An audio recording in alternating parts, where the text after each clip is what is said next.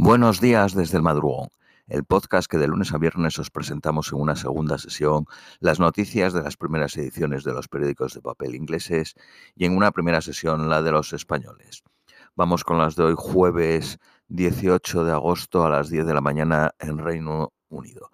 Recordaros que estos podcasts los tenéis disponibles en la web guerrilleros.globales.com y en siete plataformas de podcast más pero algunas como Google Podcast tardan dos días en subirlo.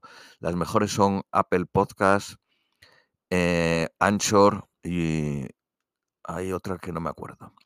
Bueno, vamos con las noticias del periódico The Guardian. El hombre acusado de acuchillar al, a Salman Rushdie dijo que solo había leído un par de páginas de versos satánicos, que respetaba al Ayatollah Khomeini, pero no diría que estaba inspirado por la fatua expedida por el antiguo líder de Irán.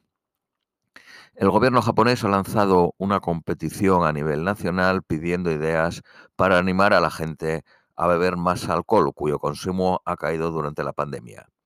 La campaña Viva, Viva el Sake, el sake es una bebida japonesa, llevada por la Agencia Nacional de Impuestos, pide a los de entre 20 y 39 años que sugieran propuestas para revivir la popularidad de las bebidas alcohólicas cuyo consumo ha disminuido y sus ingresos por tasas también.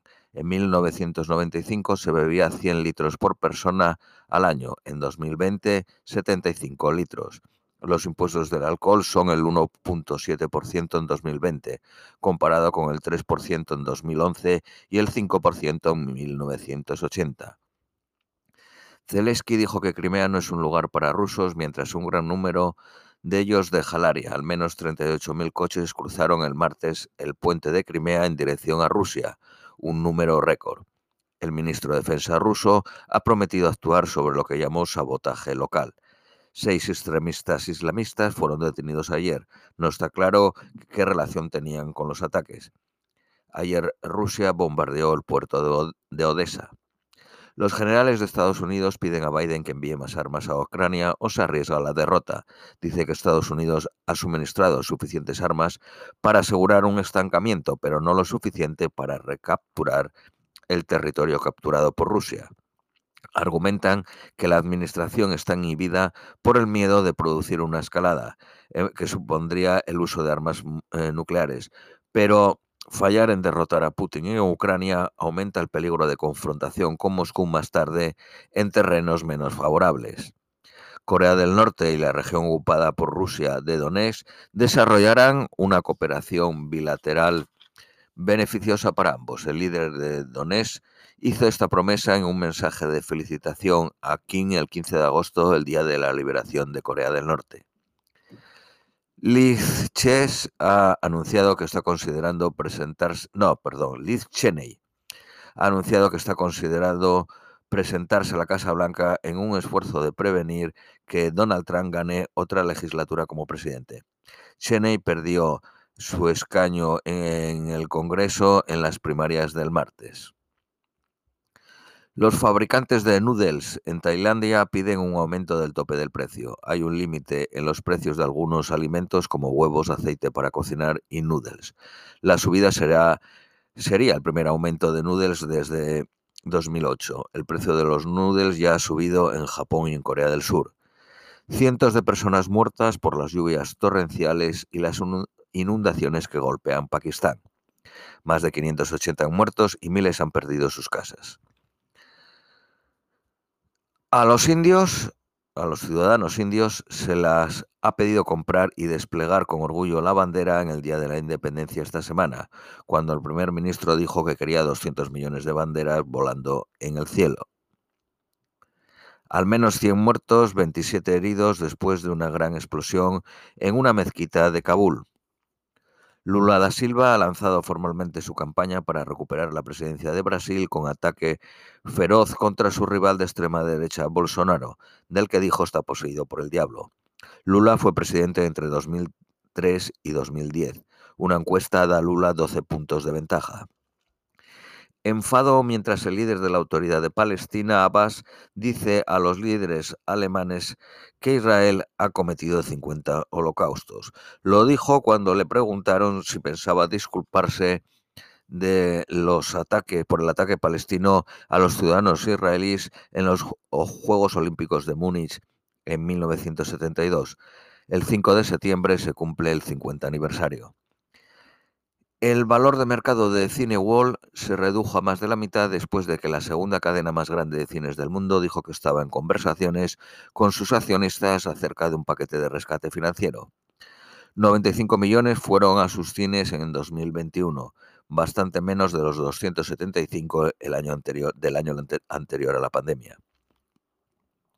La firma de apuestas detrás de Ladbroke y Coral podrían perder su licencia para operar en Reino Unido después de tener que pagar una multa de 17 millones de libras por su inacción sobre clientes que gastaron cientos de miles de libras.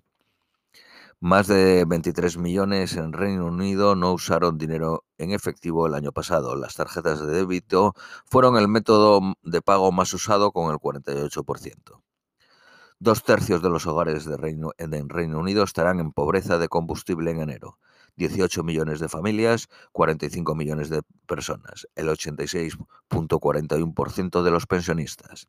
La pobreza energética es definida cuando su coste excede del 10% de los ingresos netos. El precio de la gasolina subió un 45%. La Oficina Nacional de Estadística de Reino Unido dijo que el IPC ha subido el 10.1 desde en julio, desde el 9.4 en junio, la más alta desde febrero de 1982. El Banco de Inglaterra espera que la inflación llegue al 13% en octubre. Decenas de miles de estudiantes recogen hoy sus resultados de los A-Levels. Tres días de interrupciones mientras empiezan las huelgas de ferrocarril, metro y autobús. Empiezan hoy. Los líderes de los sindicatos han respondido con furia a los comentarios de Liz Truss de que los trabajadores británicos necesitaban trabajar más duro y que carecen de las habilidades de los rivales extranjeros. Una investigación llevada a cabo por el sindicato TUC en 2019 encontró que los trabajadores de Reino Unido trabajaban dos semanas y media al año más que los de la Unión Europea. Ambas partes han condenado los abusos de los supporters de la independencia de Escocia a los periodistas en las afueras de un mitin político donde arrojaron huevos. La compañía Thames Water ha anunciado la prohibición del uso de manguera para 15 millones de clientes en el sur de Inglaterra. Los bañistas han sido aconsejados a no entrar en las playas de Inglaterra y Gales después de que las eh, alcantarillas vertieran en el área del sur. Periódico Daily Mail. El 91% de los conductores de coches, supongo que será, apoyan las matrículas en las bicicletas. El coste de hacerlo sobrepasaría los beneficios, según el Transport for London. Periódico Daily Telegraph. Uno de los hombres más ricos de Reino Unido, Sir Radcliffe, está interesado en comprar el Manchester United un hombre de 87 años en silla de ruedas eléctricas, fue muerto por una cuchillada en el oeste de Londres, en Greenford, hace el martes a las 4 de la tarde. Es el 59 asesinado en la capital este año. Las pensiones estatales alcanzarán las casi 200 libras a la semana en abril. Periódico de Independent. Se le ha pedido al gobierno que doble las 350 libras que paga a los que alojan refugiados ucranianos. El, el Partido Laborista ha perdido cerca de 100.000 miembros en 2021 y termina el año con un déficit de 5 millones de libras. En total tiene 432.213 afiliados. El Forescore de 1985 de Lady D se espera que se venda por 100.000 libras en una subasta el 27 de agosto.